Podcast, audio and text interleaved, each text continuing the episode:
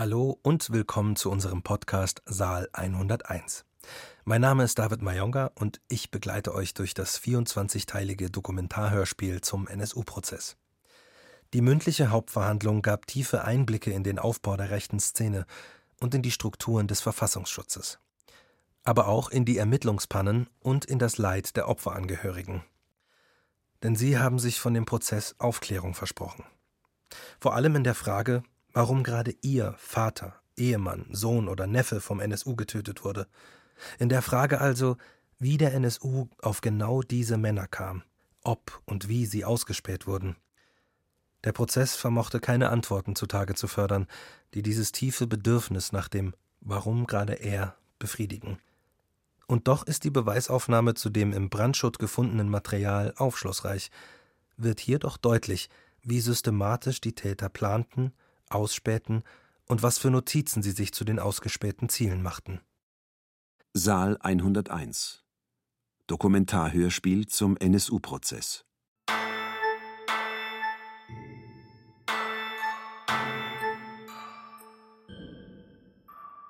Teil 19 Beweisaufnahme Ausspähungen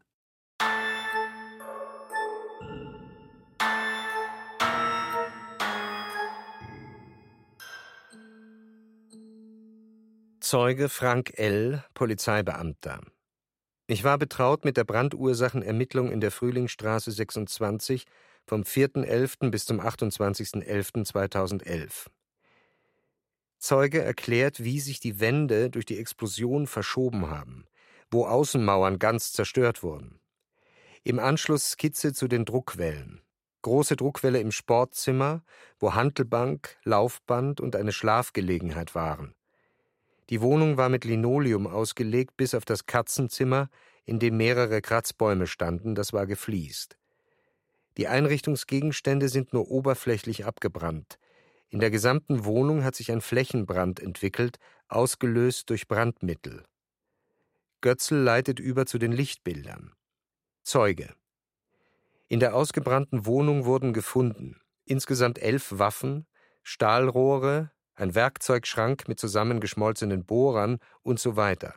Im Flur Reste einer Wäschespinne, Reste von Küchenmöbeln, weiterhin Reste von Zeitungsartikeln und gestapeltes Kartenmaterial, recht gut erhalten.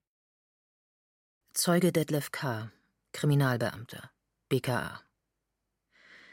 Im Brandschutt wurde unter anderem ein Stadtplan von Kiel gefunden, mit 19 handschriftlichen Ziffern. Ziel war, herauszubekommen, ob sich zu den eingetragenen Orten Straftaten, möglicherweise rechtsmotiviert, finden ließen. Die Suche verlief zunächst negativ. Es gab Unterstreichungen, Kennzeichnungen. Die Einrichtungen waren islamistische Kulturvereine und türkische Einrichtungen, aber auch christliche Einrichtungen. Götzl islamistisch? Zeuge, also Mitbürger anderer Herkunft als des deutschen Volks. Empörte Reaktionen im Zuschauerraum. Zeuge David K., Kriminalbeamter, BKA. Die Adressen haben wir abgeglichen mit einer Liste, der sogenannten Zehntausender-Liste, die auf einem USB-Stick gefunden wurde. Zeuge Detlef K., Kriminalbeamter, BKA. Vertreter der Nebenklage Yashar. Sie sagten, die Zielorte seien nicht Ziele rechtsextremistischer Handlungen gewesen. Zeuge, es war eine Kurzauswertung. Vertreter der Nebenklage, wurde mit Vertretern der Einrichtungen an den Zielorten gesprochen. Zeuge? Kann ich nicht sagen. Die Auswertung musste schnell gehen. Es konnten keine Angriffe auf diese Einrichtungen ausgemacht werden. Erklärung von Vertreter der Nebenklage Yashar. In der Zehntausender-Liste gab es 19 Adressen in Kiel, die Adressenlisten gehören zu den wenigen Möglichkeiten, das Denken des untergetauchten Trios zu verstehen. Es wurde viel zu wenig mit der Zehntausender-Liste gearbeitet. Wir sind auch verwundert darüber, dass in Kiel mit der überschaubaren Zahl von 19 Adressen nicht gearbeitet wurde, um zum Beispiel Helfershelfer des NSU vor Ort zu finden. Zeuge Jürgen H., Kriminalbeamter BKA. Zu Parteivertretern, Mitgliedern des Landtags, jüdischen Einrichtungen, Waffenhandlungen, islamistischen Einrichtungen, da gab es jeweils bestimmte Kennzeichnungen. Das habe ich so bewertet, da wurde der Versuch unternommen, Datensätze systematisch anzulegen. Zu den Unterlagen in Papierform, da gab es Ausdrucke aus Telefonbüchern.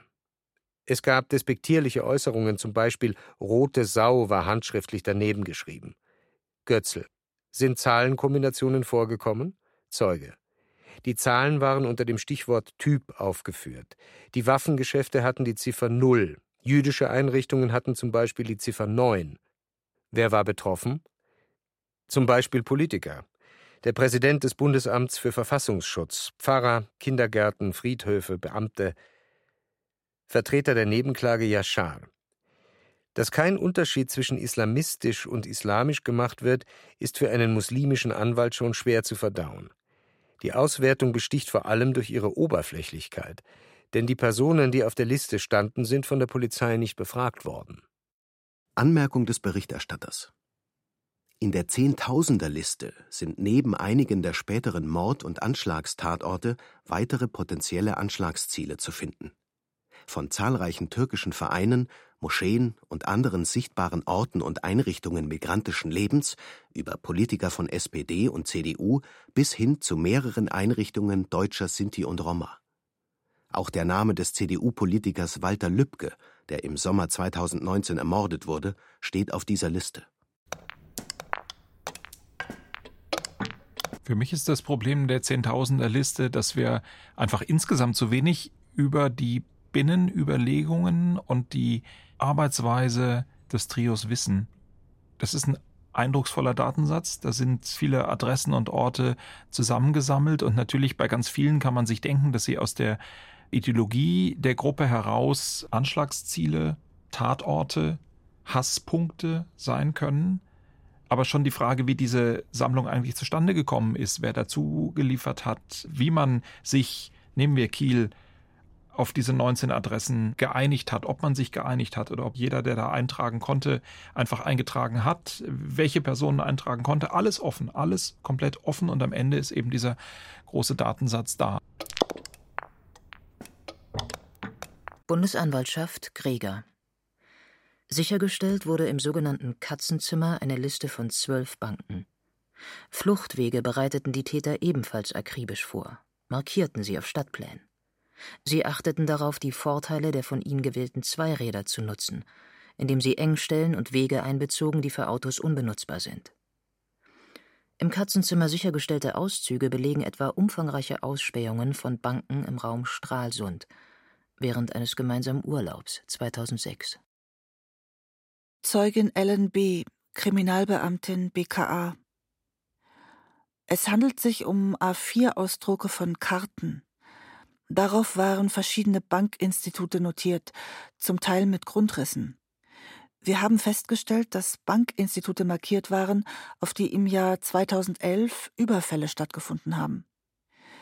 Bei der Begehung der Banken kamen wir zu dem Ergebnis, dass der gefundene Grundriss mit dem tatsächlichen Gebäude übereinstimmt. Hier handelt es sich etwa um einen Stadtplan von Arnstadt, auf dem mehrere Geldinstitute markiert sind. Der Grundriss ist beschriftet mit Vorraum, Geldautomat, vermutlich Tresorraum, Büroräumen und wie diese einsehbar sind. Auch das Wort Polizei steht da geschrieben. Zeuge Andreas M., Kriminalbeamter BKA. Auf einem weiteren Stadtplan auf der Rückseite ist die Filiale handschriftlich skizziert mit Öffnungszeiten. Zeuge Jens M., Kriminalbeamter. Einige Kreuze markieren aber auch Sparkassenfilialen, wo es keinen bisher unaufgeklärten Überfall gab. Zeuge Roman G., Kriminalbeamter BKA. Götzl. In Bezug auf München, was lässt sich über das vorgefundene Material sagen? Zeuge. Es handelt sich um eine ausgedruckte Papierkarte mit einem Stern und einer Nummer 15. Der Stern befindet sich in der Nähe des späteren Tatorts. Verteidigung Zschäpe Sturm. Ich beantrage hier nur über Wahrnehmungen zu berichten, keine Einschätzungen. Götzl unterbricht erregt. Es geht darum herauszufinden, ob es einen zeitlichen Zusammenhang gibt, um die Entstehung des Kartenmaterials und um einen eventuellen zeitlichen Bezug zu irgendwelchen Ereignissen. Was können Sie zum Druckdatum der Kartenausschnitte sagen? Zeuge. Ausgedruckt wurde das Kartenmaterial vor dem 15.06.2005, dem Tatzeitpunkt von München. Auszug aus dem Plädoyer der Bundesanwaltschaft. Greger. 2006 begann die Gruppe, sich mit der Erschießung von Polizisten zu beschäftigen. Der NSU wählte zunehmend Tatorte in räumlicher Nähe zu Polizeidienststellen, besonders auffällig bei den Morden an Kilic und Josgat. Das geschah nicht zufällig. Eine Zeitungsschlagzeile lautete dementsprechend Mord neben Polizeirevier. Der NSU wollte die Schutzlosigkeit dieser Bevölkerungsgruppe vor Augen führen.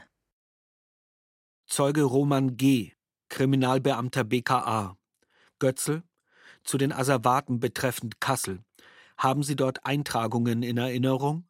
Zeuge, es gab eine Karte mit Markierungen am Westring 47 sowie Helmholtzstraße, Holländische Straße. Der Tatort Josgat liegt in der Nähe. Auszug aus dem Plädoyer der Bundesanwaltschaft. Greger. Vom Internetcafé Josgat fertigte die Gruppe eine handschriftliche Skizze. Sogar die Funkfrequenzen der Sicherheitsbehörden in Hessen wurden recherchiert. Zeuge Roman G., Kriminalbeamter, BKA. Im Kartenmaterial aus Dortmund, Nürnberg und München gibt es handschriftliche Notizen, die nur durch eine Anwesenheit vor Ort vorgenommen worden sein können. Beispiel Dortmund-Rahmer-Straße 251. Das ist die Adresse eines Mitglieds des Landtags, tatsächlich aber auch ein türkischer Laden. Zur Zielauswahl. Gegenüber türkische Trinkhalle. Notiz? Guter Sichtschutz. Person gut, aber alt. Auf einem Papierausdruck von sechs Adressen zu Tatorten finden sich ebenfalls Ergänzungen, etwa zu einem Bürgerbüro der SPD. Keine besonders gute Lage, nur bei schlechtem Wetter ein Gedanken wert. Zu einem Kiosk. Gutes Objekt, geeigneter Inhaber. Zu einem türkischen Imbiss.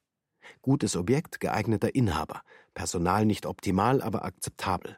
Guter Sichtschutz, Fluchtwege. Götzl. Gibt es weitere Hinweise zu Adressdaten, etwa im Hinblick auf ein Asylheim in Nürnberg? Zeuge. In der Industriestraße 18 wurde ein Asylheim ausgespäht. Der Keller sei an einer Stelle zugänglich. Gab es Hinweise zu einer Tankstelle? Ja.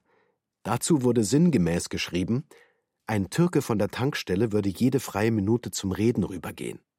Das sei problematisch für das Objekt. Über welchen Zeitraum hinweg sind die Notizen entstanden? Zu Dortmund über circa ein Jahr, zu Kassel nur ein paar Tage. Insgesamt handelt es sich um 14 Städte. Vertreter der Nebenklage Turgut. Wer hat die Notizen gemacht? Zeuge. Dazu wurde ein Gutachten angefertigt. Das Ergebnis: Die schriftlichen Aufzeichnungen werden Uwe Mundlos und Uwe Böhnhardt zugerechnet. Zeuge Frank G., Polizeibeamter. Götzl. Es geht um den Mai 2000, um die Frage, ob Sie Beobachtungen als Polizeiangestellter gemacht haben auf dem Postendienst vor der Synagoge Riekestraße in Berlin. Zeuge. Das ist 16 Jahre her.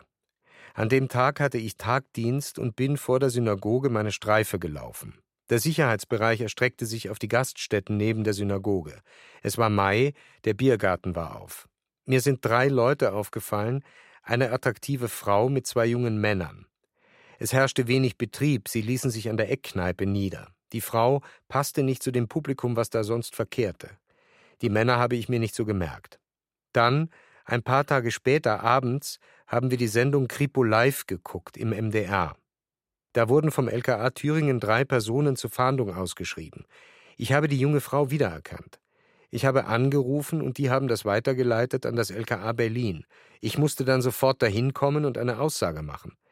Die haben mir eine Menge Fotos vorgelegt und ich habe die Frau darauf wiedererkannt.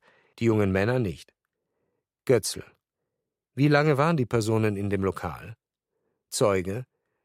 Maximal zwei Stunden. Götzl. Vorhalt. Zwei Männer und zwei Frauen saßen an einem Tisch und waren mit einer Landkarte beschäftigt. Zeuge keine Erinnerung. Haben Sie irgendwelche weiteren Personen registriert? Nein. Götzl Vorhalt. Die Personengruppe hat die Gaststätte verlassen. Eine der beiden Frauen hatte zwei Kinder dabei. Zeuge. Daran habe ich keine Erinnerung, nur dass ein Mann früher gegangen ist. Und die zweite weibliche Person? Da muss noch eine zweite weibliche Person dabei gewesen sein, aber die ist mir nicht so aufgefallen wie die erste. Das ist 16 Jahre her und ich musste mich ja nie mehr damit befassen. Götzl. Im Protokoll von damals steht: zweite weibliche Person, Mitte bis Ende 20, circa 1,75 groß, schlanke Figur, blonde, halblange Haare. Wiedererkennen nicht möglich. Vertreter der Nebenklage Yashar. Im September 2000, vier Monate später, gab es den ersten bekannten Mord. Sieben Monate später den ersten Bombenanschlag in der Propsteigasse in Köln. Für mich drängt sich der Eindruck auf, dass die Synagoge ausgespäht wurde. Es kann sein, dass Beate Zschäpe da war. Es kann sein, dass das Ausspähung war. Nehmen wir an, es ist Ausspähung gewesen. Äh, dann können wir als einziges eigentlich sicher daraus schließen, dass dieser Anschlag, soweit wir wissen, nicht stattgefunden hat, weil man nichts über einen Anschlag, der hier passen würde, auf diese Synagoge wüsste. Zeugin Jeanette P., Kriminalbeamtin BKA. Götzl, es geht um ein Asservat, eine Postkarte. Zeugin. Die Auswertung geschah eigentlich schon im Februar 2012. Wir wurden später noch einmal darauf aufmerksam. Eine Postkarte mit Elefantenbaby drauf. Auszug aus dem Plädoyer der Bundesanwaltschaft. Greger. Die im Brandschutz sichergestellte Elefantenpostkarte lässt Rückschlüsse auf die Funktion der einzelnen Mitglieder bei der Ausspähung in Dortmund zu. Der Poststempel stammt vom 21.09.2005. Adressiert war die Karte an Matthias Dienelt in der Polensstraße 2 in Zwickau. Text: Viele liebe Grüße. Das Wetter ist schön. Tschüss. Ein Schriftvergleich ergab, Uwe Mundlos war mit hoher Wahrscheinlichkeit der Verfasser. Demnach ergibt sich folgender Ablauf. Uwe Mundlos und Uwe Böhnhardt befanden sich bis mindestens zum 21.09.2005 zur Ausspähung in Dortmund. Zschäpe sicherte die Wohnung. Die Postkarte sendeten Mundlos und Böhnhardt, um Zschäpe über den guten Verlauf zu berichten. Anmerkung des Berichterstatters. Zschäpe wohnte zu diesem Zeitpunkt mit Mundlos und Böhnhardt in der Polenzstraße 2. Angemietet hatten sie die Wohnung unter dem Aliasnamen Matthias Dienelt. Die Gruppe verfügte über zwei Computer. Der Hauptcomputer befand sich in Beate Zschäpes Zimmer. Alle drei Personen arbeiteten mit dem Gerät. Darüber hinaus war ein Laptop Marke Acer vorhanden. Der Laptop wurde zu den Raubüberfällen von Böhnhardt und Mundlos mitgeführt. Nach Aussagen einer Zeugin lautete das Passwort Susanne. Geheimnisse bestanden nicht. Auf dem unverschlüsselten Datenträger befand sich der Ordner Killer, Unterordner Datenbank Aktion Wichtig mit Ausspähungsobjekten. Aufgrund der Wohnverhältnisse ist davon auszugehen, dass die Dateien für alle Mitglieder zugänglich waren. Adresssammlung in Papierform wurde im sogenannten Katzenzimmer sichergestellt. Die Datenbank Aktion Wichtig enthält eine elektronische Adressliste mit Ausspähobjekten, aber zugleich auch Urlaubsfotos. Zeuge Gerhard Z., Kriminalbeamter. Es geht um die Asservatenauswertung einer CD. Bild zeigt den Eingang von einem türkischen Grillbistro, Estia. Eine Person ist mit abgelichtet, mit Mountainbike und Baseballcap. Weiteres Bild: Uwe Böhnhardt im Vordergrund, den Blick nach rechts abgewandt mit Mountainbike. Weiteres Bild wurde wieder einen Tag später aufgenommen. Ein Zimmer, dort sitzt Uwe Böhnhardt, zweifelsfrei erkennbar, und daneben wahrscheinlich Beate Zschäpe. Auszug aus dem Plädoyer der Vertreter der Nebenklage Kolbstraße. Uwe Mundlos und Uwe Böhnhardt hatten keine Hemmungen, das Foto mit derselben Kamera zu machen, mit der sie vorher Ausspähungen gemacht hatten. Es herrschte eine vertraute Atmosphäre, ohne Geheimnisse voreinander. Auszug aus dem Plädoyer der Vertreterin der Nebenklage Schimschek. Ein Asservat wird projiziert. Eine Notiz zu einem Asylheim in Nürnberg. Keller offen. Schloss Uwe Mundlos und Uwe Böhnhardt sind nicht Leute, die einfach mal ins Asylheim spazieren können. Und man kann nicht bei einmaliger Ausspähung feststellen, ob das Schloss immer offen ist. Wie kam sie auf das Asylheim? Zweite Notiz: Imbiss. Problem Tankstelle nebenan. Türke geht ständig in Imbiss nebenan, um mit Inhaber zu sprechen. Das müssen Beobachtungen von Ortskundigen sein, die öfter vor Ort sind. Ebenso ist es unwahrscheinlich, dass der Schimschek-Tatort ohne Helfer gefunden worden wäre. Schimschek stand am Tattag erst zum fünften Mal an dieser Stelle. Es gab auch keinen Hinweis darauf, dass Schimschek dort nur samstags und sonntags stand. Das können nur Ortskundige wissen. Vertreter der Nebenklage Kolbstraße. Im Kiosk des Mehmet Kubaschik gab es eine Überwachungskamera. Dass die nicht funktionierte, konnten nur Täter mit ortsansässigen Unterstützern wissen. Ganz oft wird diskutiert, konnte das Gericht von der Trio-These abweichen? Also die Frage ist, gab es mehr Leute, die der engste Kern dieser Terrorzelle gewesen sind als Böhnhardt, Mundlos und Schäpe? Diese Zelle, da hat die Bundesanwaltschaft von vornherein gesagt, das waren drei und nur drei. Die Anklage hat das gesagt, weil sie sicher war, diesen dreien können wir die Morde nachweisen. Das Gericht, das ist dieser These dann eben gefolgt. Aus meiner Sicht, weil es das Verfahren nicht gefährden wollte und sicherlich auch hier wieder die Rechtssicherheit eine Rolle spielte.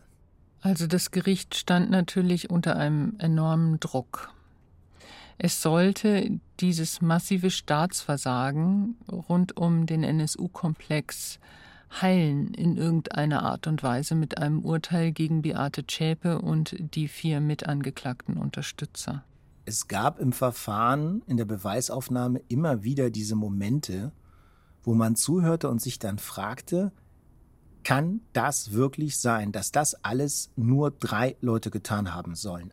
Deutlich wird eben, dass die, die zusammen in den Untergrund gegangen sind, die über viele Jahre wie Pech und Schwefel miteinander es ausgehalten haben, obwohl die Konstellation eigentlich schon in der binnenpsychologischen Konstellation zwischen den dreien eigentlich hochexplosiv war. Zwei Männer, eine Frau, wechselnde Beziehungsvorgeschichte, die Frage, wie man eigentlich tatsächlich auch unter psychologischen Beziehungsgesichtspunkten so lange Zeit als solche Schicksalsgemeinschaft es ausgehalten haben will, ohne dass es da noch weitere Bezugspersonen gegeben hat. Und da bin ich persönlich völlig überzeugt davon, dass es da noch emotionale Bezugspersonen geben muss, die wir nicht kennen, weil ansonsten eigentlich so etwas überhaupt nicht auszuhalten ist. Dieses Verfahren stand die ganzen fünf Jahre hinweg immer unter diesem Erwartungsdruck, vollständige Aufklärung zu liefern, weil natürlich vor allem die Nebenklage versucht hat, die Chance zu nutzen, wenigstens ihre Fragen zu adressieren in der Öffentlichkeit zu platzieren,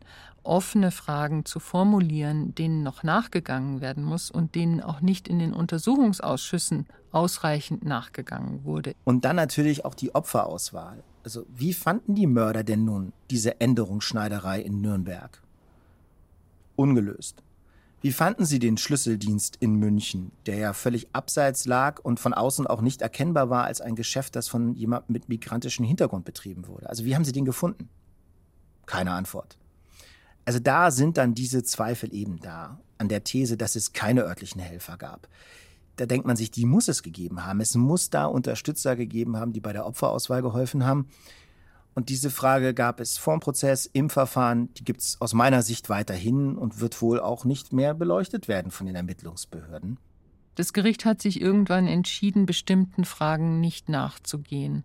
Am Anfang war zu beobachten, war der Senat relativ offen also auch die Anliegen der Nebenkläger zum Beispiel zu berücksichtigen, Zeugen zu laden, die es vielleicht jetzt nicht unbedingt brauchte, um sein Urteil tatsächlich festzumachen. Natürlich spricht nichts dagegen, dass die drei der mörderische Antrieb für diese Taten waren und dass da Personen drumherum waren, die gebilligt haben, die geholfen haben, die unterstützt haben, die vielleicht mehr als wir wissen mitgemacht haben. Das steht ja nicht außer Frage. Diese Personen kennen wir, die haben teilweise in München auch auf der Anklagebank gesessen. Wir kennen die Personen im Umfeld, wo es für mich sehr danach aussieht, jetzt zu diesem Zeitpunkt, wenn wir das Interview aufzeichnen, ist da noch niemand neu vor Gericht gestanden und vielleicht wird es nie passieren, weil die Beweissituation einfach so bedauerlich schlecht ist, gegen äh, diese Unterstützer noch etwas zu machen.